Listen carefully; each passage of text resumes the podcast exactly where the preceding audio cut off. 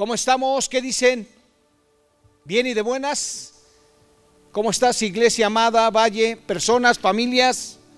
¿Nos sentimos bien? Pues por supuesto que sí, ¿verdad? ¿Por qué?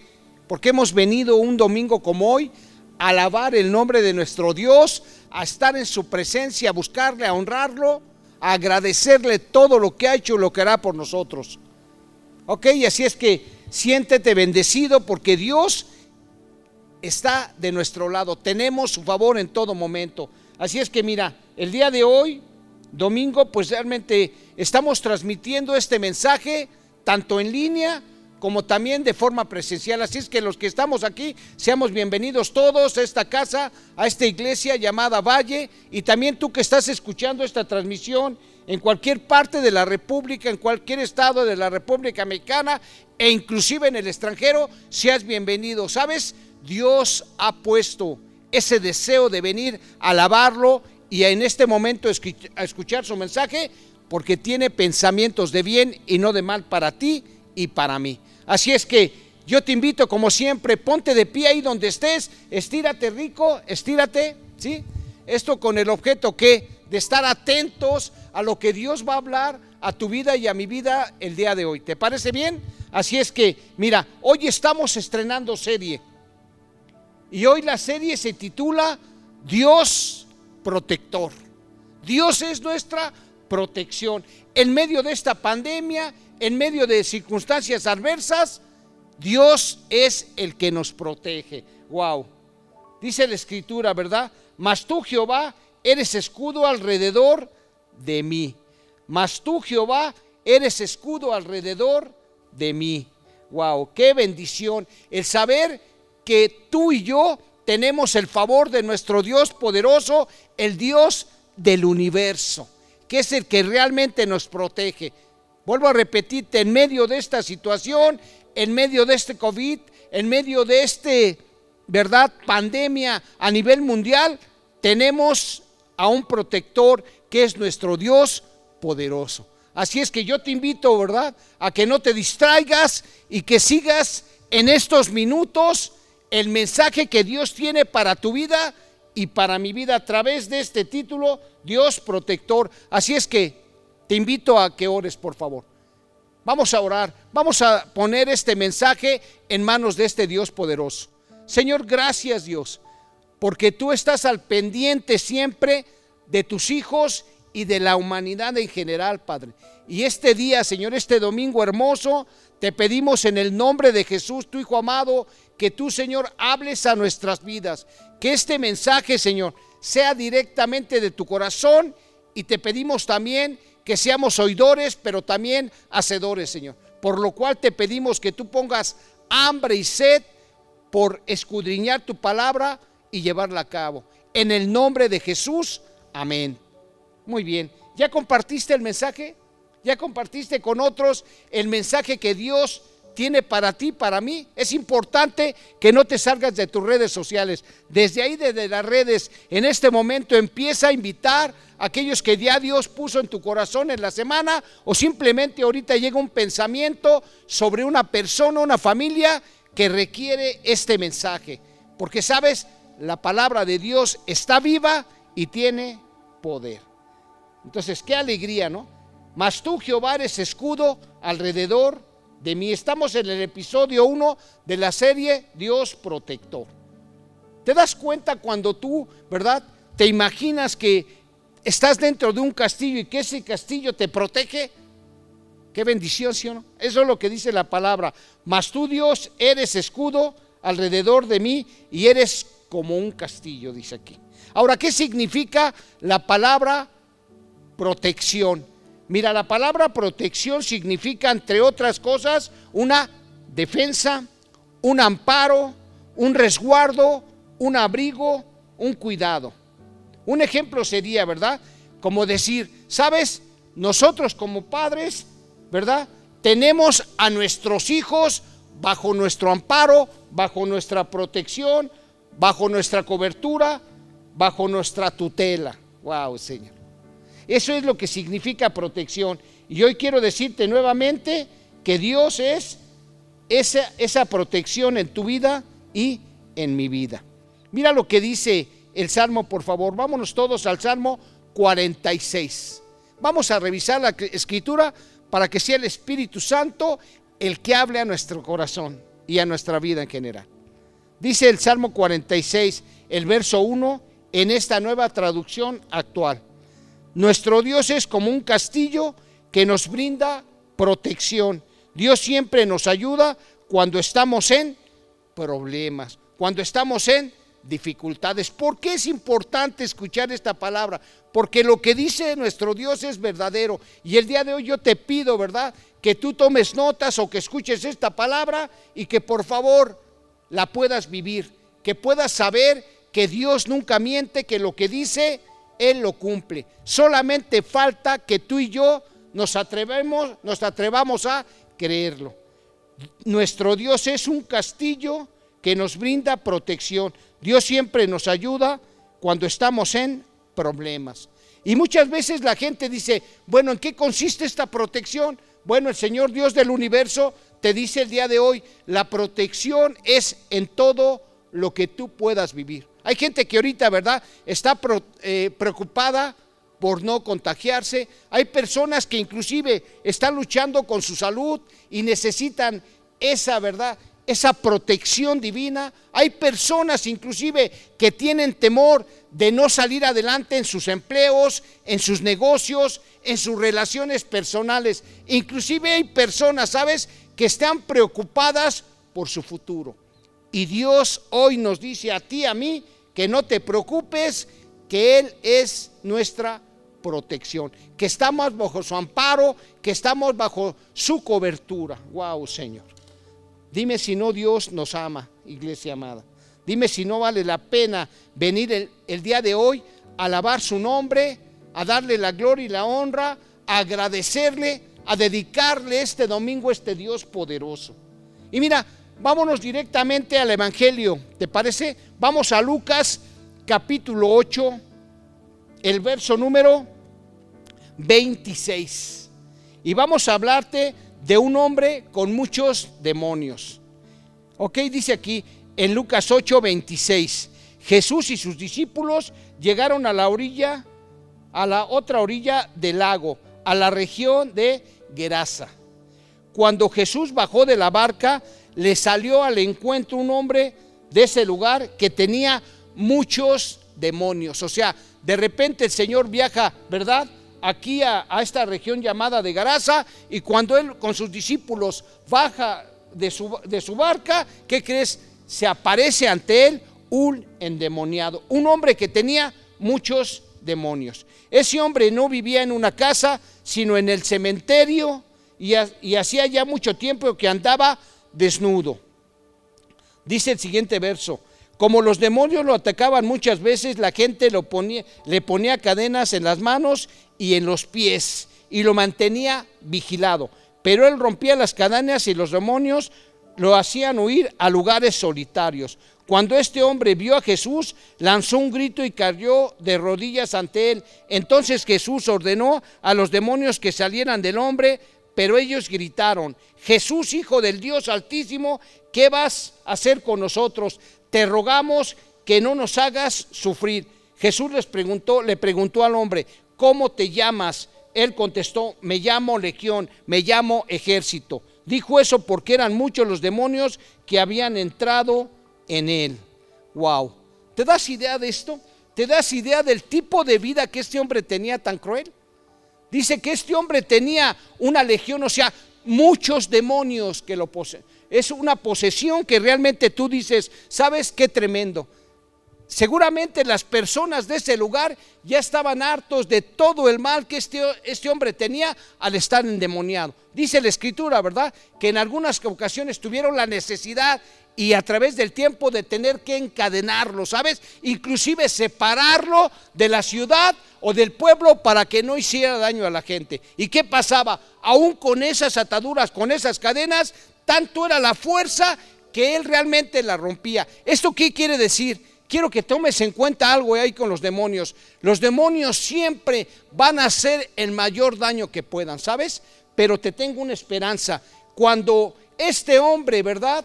O más bien los demonios vieron a Jesús, ellos se dirigieron y dieron grito. ¿Y qué le dijeron a Jesús arrodillándose? ¿Sabes qué? Jesús, no nos hagas daño. Y entonces cuando Jesús les pregunta, ¿cómo te llamas? Ellos qué dicen? Somos muchos, somos una legión, como para amedrentar la presencia y la autoridad de Jesús. Y sin embargo Jesús no se amedrenta. Fíjate lo que pasa aquí.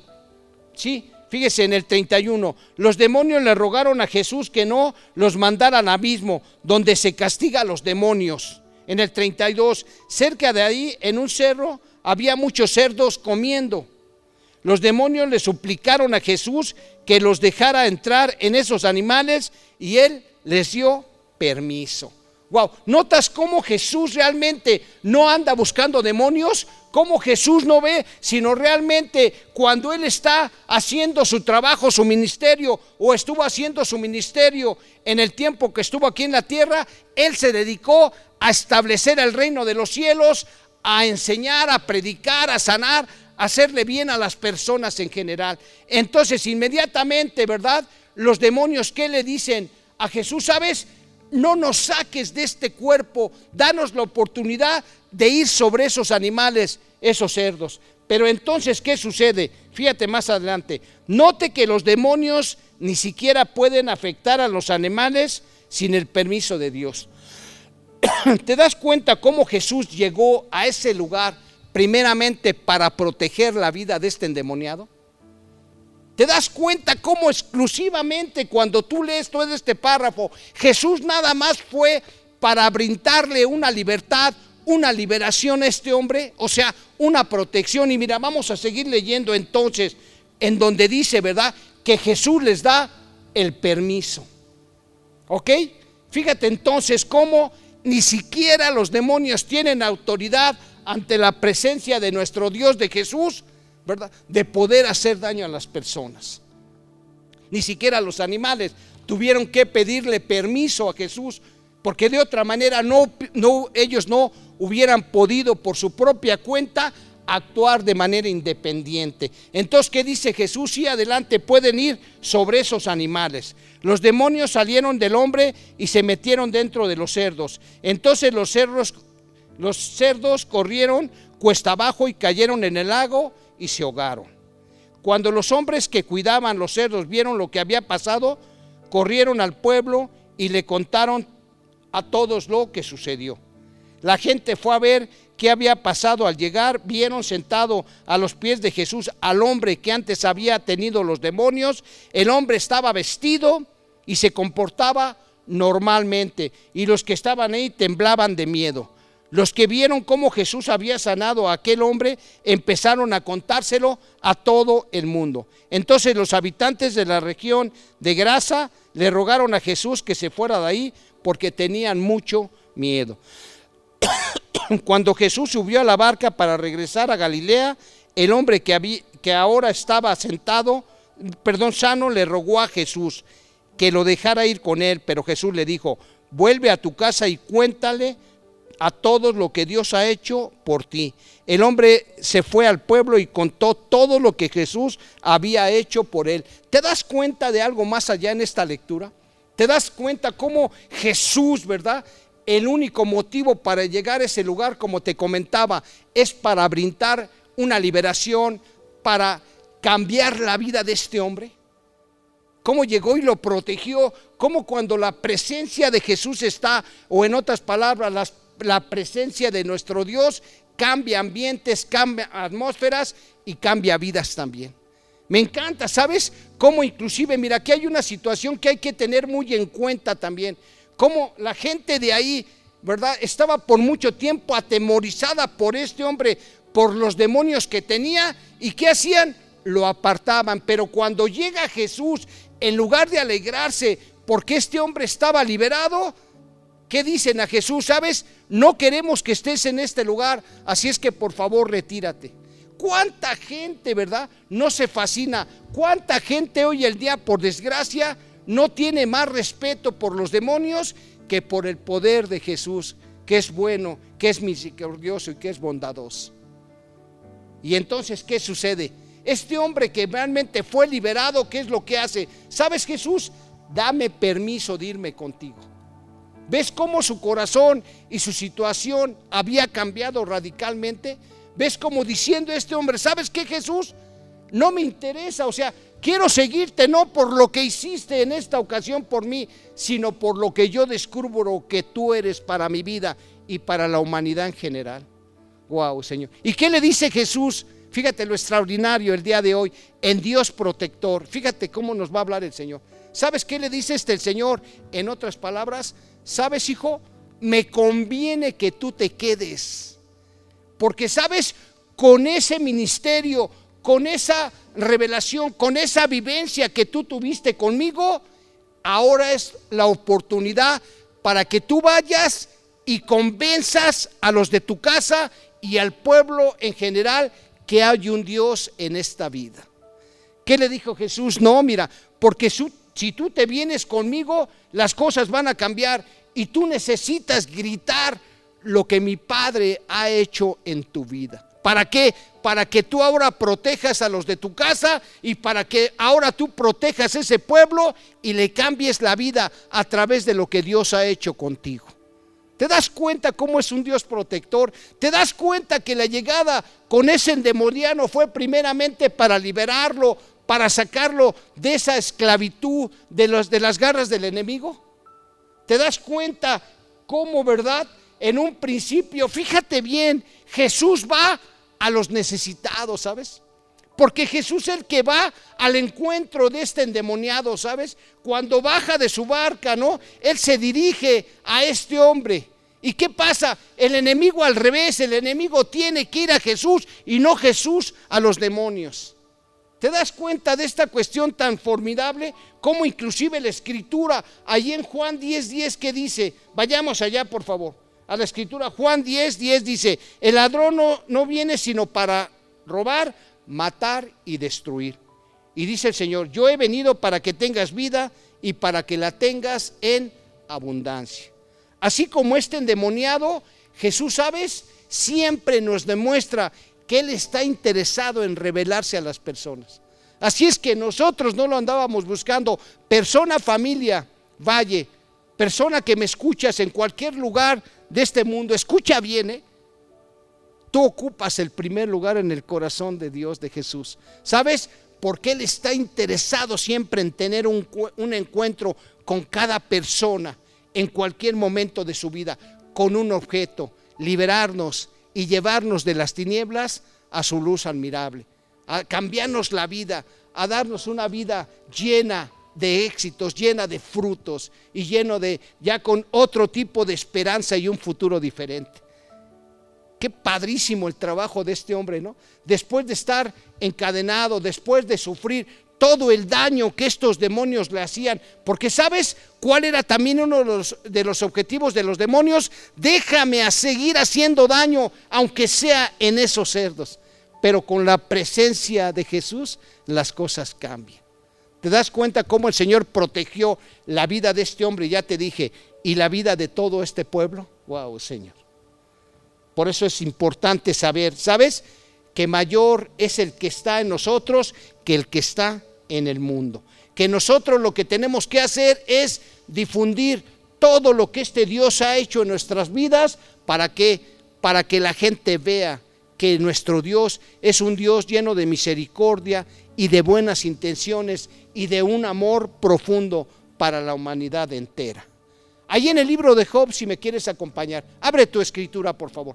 Vamos al libro de Job, capítulo 1, y vamos a ver de lo que se trata esta protección, de lo que Dios también está hablando el día de hoy, por favor. Job 1. ¿Te acuerdas cómo empieza el libro de Job? ¿Te acuerdas quién era Job? Mira, te lo voy a leer acá. Dice Job 1, en esta nueva traducción viviente. Había un hombre llamado Job que vivía en la tierra de Uz era un hombre intachable, de absoluta integridad, que tenía temor de Dios, o sea, respetaba a Dios y se mantenía apartado del mal. Tenía siete hijos y tres hijas. Poseía siete mil ovejas, tres mil camellos, quinientas yuntas de bueyes y quinientas burras. También tenía muchos sirvientes. En realidad era la persona más rica de toda aquella región. Wow, ¿no? Tremenda cuestión. Imagínate un hombre como Job, ¿no? Pleno en todo, con muchos hijos, con fortuna, con el favor de su Dios y siendo un hombre que caminaba de manera intachable, o sea, madura, apartado del mal, dedicado, ¿verdad?, a darle gloria a Dios y a disfrutar su, su vida junto con sus hijos. Pero ¿qué crees que pasó? Pero fíjate, una vez que ¿qué pasa? De repente hay una reunión ahí en los cielos y llegan los ángeles, ¿verdad?, a reunirse con este Dios nuestro. Y entre ellos también dice que llegó la presencia de Dios, Satanás, el enemigo. Y entonces, ¿verdad? Le dice el Señor a Satanás, ahí en el libro de Job 1, ¿de dónde vienes? Y le dice Satanás, vengo de rodear la tierra. O sea, el enemigo siempre anda viendo a quién destruir en pocas palabras. Pero entonces el Señor le hace una pregunta muy interesante y le dice, como tú y yo lo hemos leído seguramente, o como hoy tú lo vas a escuchar, le dice, ¿ya viste a mi siervo Job que no hay nadie como él? Y entonces Satanás, ¿qué le dice? Mira, ahí en Job capítulo 1, verso 9, Satanás le respondió al Señor con respecto a Job, sí, pero Job tiene una buena razón para amarte o para respetarte o para temerte. Siempre has puesto un muro de protección alrededor de él, de su casa y de sus propiedades. Has hecho prosperarlo en todo lo que él hace. Mira lo rico que es. Así que tiende tu mano y quita de todo lo que tiene. Ten por seguro que te maldecirá en tu propia cara. Aquí podemos ver lo que Dios está hablando a tu vida y a mi vida. Y mira, el día de hoy esto es, iglesia amada, persona que me escuchas, para empezar a vivir sin temor en tu vida, ¿sabes? Siempre decimos, ¿cómo sería tu vida, persona, familia que me escuchas, si no tuviéramos temores? ¿Cómo viviríamos nuestra vida si estos temores se fueran realmente? Wow, sería totalmente diferente. Y hoy, fíjate, el mismo enemigo hoy nos está diciendo a través de la palabra de un Dios poderoso. ¿Te das cuenta de esta revelación? Cómo el enemigo dice, ¿verdad? ¿Cómo no te va a adorar Job? Dice, si siempre has puesto un muro de protección alrededor de él, de su casa, de sus propiedades, y lo has hecho prosperar en todo. ¿Te das cuenta cómo vale la pena seguir a Jesús? ¿Cómo vale la pena ser íntegro y apartarte del mal? ¿Te das cuenta cómo el Señor es un muro de protección alrededor nuestro? Y no nada más de tu vida y de mi vida, iglesia, sino también de toda tu casa, de tus padres, de tus abuelos, de tus hijos, de lo que te rodea, de tus bienes, hombre, de tu futuro. Wow, Señor. Mira lo rico que es que le dijo Satanás, quítale todo y vas a ver cómo él te va, qué cosa, a maldecir en tu propia cara. Muy bien, pues, dice aquí el Señor, muy bien, puedes probarlo, dijo el Señor a Satanás, haz lo que quieras con todas sus posesiones, pero no toques su vida. Entonces Satanás salió de la presencia del Dios y ¿sabes qué hizo entonces? Fue a lastimar a Job, fue a que aprobarlo en cualquier situación. Si tú te das cuenta todo lo que empezó a pasar cuando una persona no tiene ese cerco, realmente es lamentable. Cuando una persona no tiene la protección, no tiene este escudo, no tiene este amparo en su vida es tremendo, ¿sabes? Puede ser una persona con todos los bienes, con todas las mejores satisfacciones en este mundo, pero ¿qué crees? Está a la deriva. Mira, vamos a ver ahí para que veas que la escritura lo dice. Ahí en Job 1.13. Un día cuando los hijos y las hijas de Job celebraban eh, en casa del hermano mayor, llegó un mensajero a casa de Job con las siguientes noticias. Sus bueyes estaban arando y los burros comiendo a su lado. Cuando los abeos nos asaltaron, robaron todos los animales y mataron a los trabajadores y yo soy el único que escapó para contárselo. Mientras este mensajero todavía estaba hablando, llegó otra noticia. Cayó del cielo el fuego de Dios y calcinó a las ovejas y a todos los pastores. Yo soy el único que escapó para contártelo. Mientras este mensajero todavía hablaba, llegó un tercero con esta noticia. Tres bandas de saqueadores, saqueadores caldeos robaron sus camellos y mataron a sus sirvientes. Yo soy el único que he escapado para venir a contárselo. No había terminado de hablar el tercer mensajero cuando llegó otro con esa noticia. Sus hijos e hijas estaban festejando en casa del hermano mayor. De pronto un fuerte viento del desierto llegó, azotó la casa por los cuatro costados. La casa se vino abajo y todos ellos murieron. Qué tremendas noticias. Qué tremendas cuando alguien realmente está apartado de ese muro de protección de un Dios amoroso. Pero fíjate, lo más tremendo aquí en el verso 22, a pesar de todo, Job no pecó porque no culpó a un Dios poderoso, a su Dios. Hermano, ¿te das cuenta, persona que vienes escuchando estas transmisiones en esta iglesia, Valle? ¿Te das cuenta cómo hoy te está diciendo el Señor, sabes, hijo? ¿Sabes? Tú estabas planeado en mi corazón. Desde antes de la fundación del mundo, yo tenía tu nombre ya escrito en el libro de la vida, para que un día como hoy tú empezaras a tener encuentros personales conmigo, para un día como hoy tú pudieras escuchar que gracias a que tú estás amando, que tú estás buscando, que tú estás viviendo conforme a la palabra y obedeciendo los mandamientos de un Dios poderoso, hoy tú y yo tenemos un muro de protección en nuestras vidas y que abarca todo, ¿verdad? Que abarca tus propiedades, tu trabajo, tu vida, tus relaciones, tu familia, tu casa en general. ¿Ok, iglesia? Y mira, yo hoy te quiero hacer una pregunta, Valle, aquí a los que estamos de forma presencial también y a los que nos, estamos, nos están escuchando, ¿verdad? A través en línea el día de hoy. ¿Cuántas ocasiones, escucha iglesia, has visto la protección de Dios en tu vida? ¿Cuántas veces has visto esta protección de Dios en tu vida? Mira, te voy a pedir un favor, si estás ahí sentados como estamos ahorita, por favor pónganse de pie aquellos ¿verdad? Que Dios te ha dado protección en tu salud. Todos aquellos que Dios nos ha dado la oportunidad de proteger cuando estábamos enfermos y que a través de ese muro, de esa protección, salimos adelante de una enfermedad.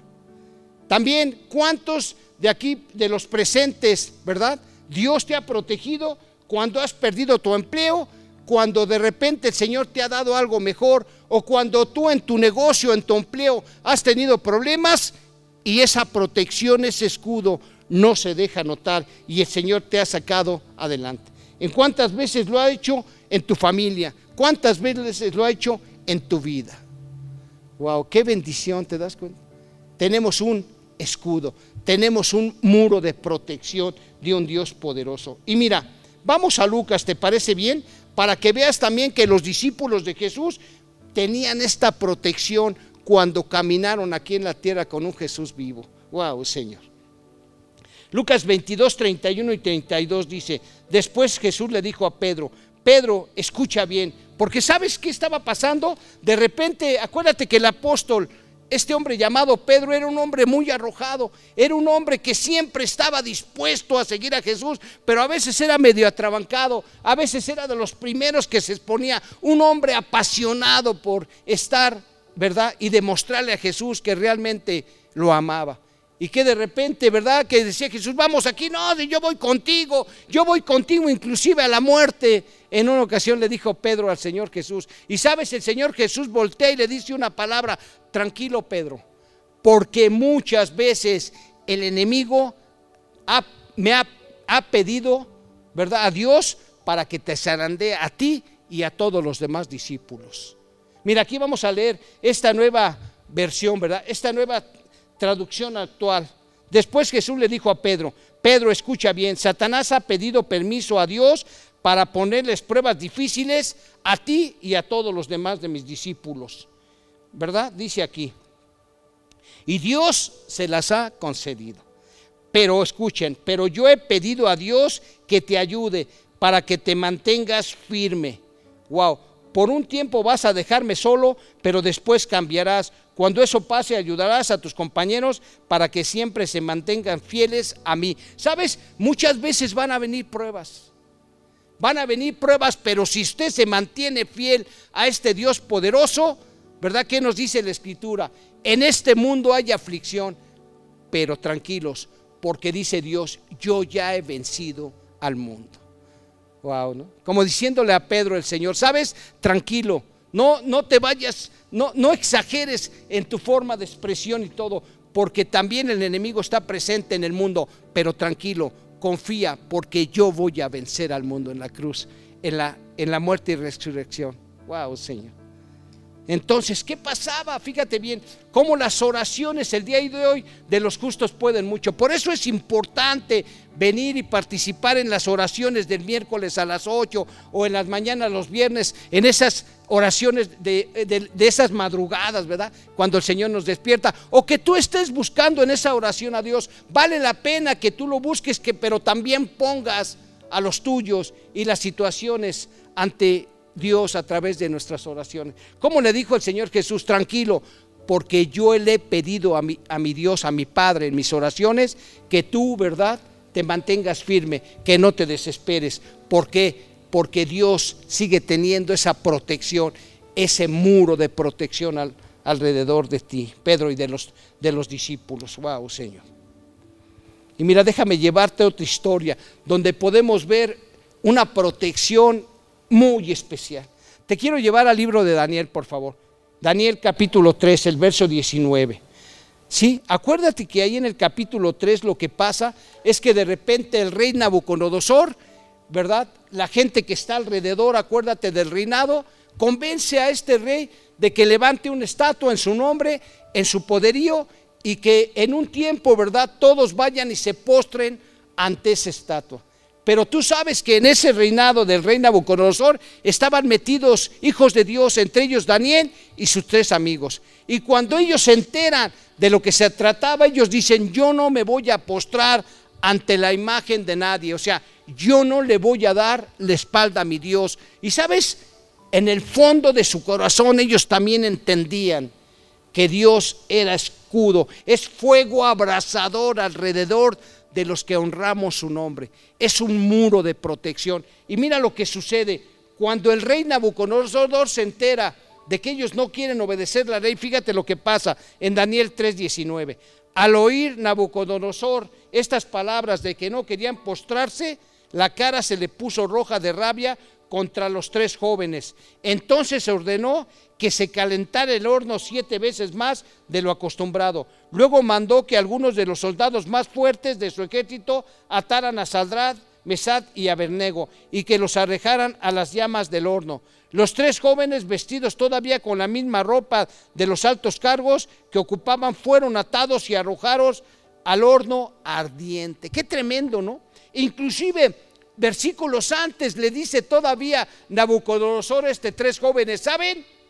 Reflexionen, por favor, reflexionen, porque yo estoy dispuesto a quitarles la vida. Y estos tres jóvenes, ¿qué le contestan al rey, al mismo rey de Babilonia? ¿Qué le contestan? ¿Sabes? Porque el, el, rey dice, piénsenlo, y ellos dicen, no lo tenemos por qué pensar. Y sabes una cosa, aunque nuestro Dios no nos respalda, porque sabemos, ellos dicen, sabemos que tenemos la protección de Dios, pero aunque así no fuera, de todos modos, no le vamos a dar la espalda. Qué valientes, qué confianza en su Dios poderoso. Entonces, ¿qué hace Nabucodonosor? Ah, entonces, ¿no quieren? Entonces fueron arrojados al horno de fuego. Y sabes, Nabucodonosor en su ira, en su enojo, lo calentó siete veces más. Y fíjate lo que dice la escritura ahí, por favor, acompáñame. Sí, por favor. Y como el rey había mandado que su orden se cumplía al instante y el horno estaba muy encendido, las llamas alcanzaron y mataron a los soldados que habían arrojado en él a los tres jóvenes, los cuales cayeron atados dentro del horno. ¿Te das cuenta ahí? Para que no quede nada de ellos, ¿no? Si de manera normal un horno como este, este tipo que describe la escritura es tremendo, ahora con siete veces más poderoso, escuchaste que los mismos soldados fuertes y arrojados, nada más con, ¿verdad? Cuando se acercaron fueron calcinados. Cuando estos tres jóvenes cayeron, obviamente lo que se esperaba es que no quedara nada de ellos, puras cenizas al final. Pero después, ¿qué sucede? Que entonces Nabucodonosor va a ver el resultado Seguramente porque Dios tocó su Ve a ver lo que pasó y cuando él está viendo el horno de repente se da cuenta y le dice a la gente alrededor, pues yo no veo tres personas, yo veo un una cuarta persona vestida, ¿verdad? Resplandeciente de un blanco intenso. Wow, Señor. Y entonces, ¿qué dice Nabucodonosor? Les habla, ¿no? Y les dice, ¿están bien? Y ellos dicen, estamos bien. Y entonces, ¿qué pasa allí en el 27? ¿Qué es lo que hace entonces después de, esta revelación que Dios y de esta muestra que le dio al propio rey al proteger a sus discípulos, a sus hijos, a estos tres jóvenes, ¿verdad? Dijo, y todas las autoridades de la nación ahí presentes se acercaron a aquellos hombres cuyos cuerpos no habían sido tocados por el fuego y comprobaron que ni un pelo de la cabeza les había chamuscado, ni sus vestidos se habían estropeado y ni siquiera olían a quemado. Por eso cantamos, ¿sabes? Por eso aquí en Valle, ¿te has fijado que cantamos algunas alabanzas? Que cantamos una alabanza que se dice precisamente entre las llamas. Y como dice algunos de las estrofas de esta alabanza, hay uno más entre las llamas que va a estar junto a mí. Amén o no. ¿Cuántas veces el Señor no ha estado cuando hemos pasado por situaciones peligrosas de tribulación y no hemos visto que el ángel, como en esta ocasión estuvo con los jóvenes, ha estado con nosotros, ¿verdad? Hay uno más entre las llamas que va a estar junto a mí y también habrá uno más entre las aguas que pudo el mar abrir. Y así como lo hizo, ¿verdad? Ahí el Señor cuando protegió la vida de estos tres jóvenes en este horno de fuego, también sabes qué? Podemos checar, ¿no? Ahí en el Éxodo 14, cómo el Señor abrió el mar cuando ya no tenía una escapatoria su pueblo, cuando lo sacó de Egipto hacia la tierra prometida. Éxodo 14, 19 dice, él, dice, en ese momento el ángel de Dios y la columna de nube que marchaban al frente de los israelitas cambiaron de lugar y se pusieron detrás de ellos. ¿Qué pasó en esta historia? Que de repente el Señor le dice a Moisés, saca a mi pueblo de la esclavitud. Y entonces, ¿verdad? Tú sabes la historia, al principio Moisés no quería, tenía temor, y de repente el Señor habla con él fuerte y le dice, Moisés, ayúdame, dile a mi hermano Aarón que me acompañe, y el Señor concede todo, y finalmente, después de diez pruebas, Faraón deja sacar, salir al pueblo de 430 años de esclavitud. Y cuando ya Moisés y Aarón van con el pueblo, de repente, ¿verdad? Faraón se arrepiente y los empieza a perseguir, ¿verdad? Ahí en el Éxodo, tú lo puedes ver 14. Y cuando la gente del pueblo de Dios ve al enemigo, porque saben que vienen con armas, que vienen con tecnología, etcétera, se llenan de temor y entonces el Señor abre el mar. Wow y el pueblo de Dios pasa en seco. Y la escritura dice, ¿verdad? Que cuando el, pueblo de Dios está pasando el mar, después de haberlo abierto, abierto el Señor, dice que, dice aquí, en ese momento el ángel de Dios y la columna de nube que marchaban al frente de los israelitas, cambiaron de lugar y se pusieron detrás de ellos. O sea, primero iban al frente, ¿te acuerdas? Guiándolos. Y después, cuando el enemigo se empieza a acercar, inmediatamente, ¿qué pasa? El ángel de Dios se pone, igual que la nube, a las espaldas, como siendo un muro de protección para sus hijos. ¿Y qué sucede? El pueblo atraviesa en seco el mar, viendo la protección y el alivio de un Dios y, y el poder de un Dios poderoso. ¿En cuántas ocasiones, iglesia, has visto que Dios ha abierto mares donde están cerrados? Algunas veces en tus negocios, en tus trabajos, en tu vida, en tus relaciones, cuando sientes que tu familia, ¿verdad?, ya no tiene otra oportunidad para salir adelante en tus estudios, etcétera. ¿Cuántas veces has visto que Dios abra mares donde ya no hay camino? ¿Cuántas veces el Señor te ha librado de peligros, de tribulaciones en esta pandemia y en otras circunstancias y de repente este ángel ha estado contigo entre las llamas y no te toca las llamas para nada? Qué hermoso es esto. Por eso Deuteronomio 31 dice 6 y 8. Sean fuertes y valientes, pues Dios peleará por ustedes. No tengan miedo de esos países, porque Dios no los abandonará. Enseguida Moisés llamó a Josué y delante de todo el pueblo le dijo, tú Josué tienes que ser fuerte y valiente, pues vas a llevar a este pueblo al territorio que Dios prometió dar a sus antepasados.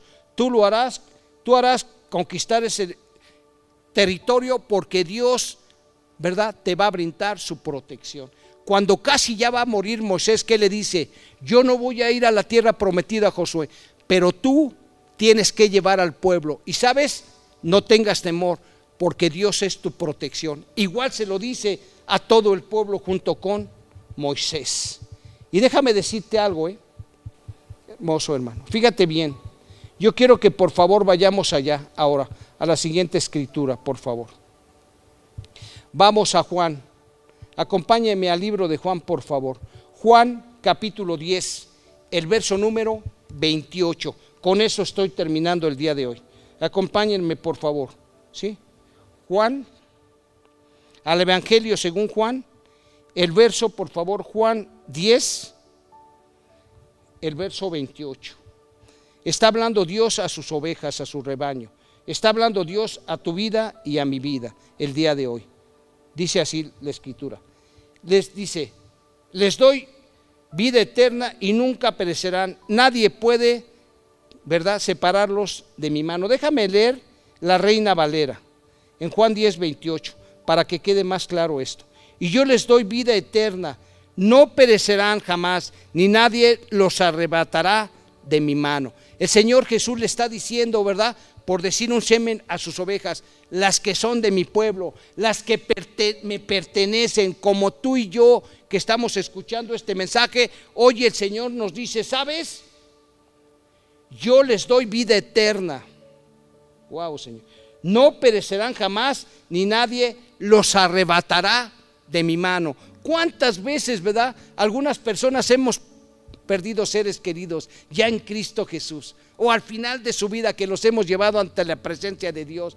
Y esta palabra nos da al Señor una esperanza grande y nos dice, ¿sabes? Mi protección es llevarlos y aún en la vida eterna, aún en esa muerte que tuvieron, yo o van a resucitar conmigo. Y sabes, nunca nadie va a separarlos de mi mano.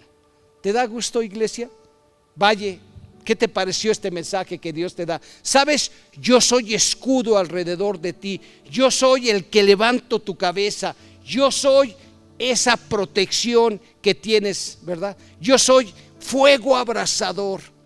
Wow, Señor. ¿Te parece si oramos para darle gracias a Dios? Señor, gracias Dios, porque hoy tú nos dices, Señor, que tú, Señor mío, tienes un cerco alrededor nuestro que tú eres fuego abrasador, Señor, que tú eres nuestro escudo, Señor, que tú eres nuestra protección y tú eres todo para nosotros, Padre. Gracias, Dios, porque hoy podemos vivir una vida plena, Señor. En el nombre de Jesús, gracias, Señor. Hoy te pedimos solamente, Señor, que tú nos hagas consciente de esta palabra y que podamos vivir una vida sin temores, Señor, dándote la gloria, dándote la honra y viviendo nuestras vidas, Señor, siendo dirigidas por tu Espíritu Santo, Dios. Porque Padre, en ti, Señor, en tu presencia logramos cosas. En tu presencia, Cristo Jesús, y de tu mano, Señor, tenemos una esperanza y un futuro. Así es que Iglesia Valle, Dios habló a tu corazón, te mandamos un fuerte abrazo. Dios contigo.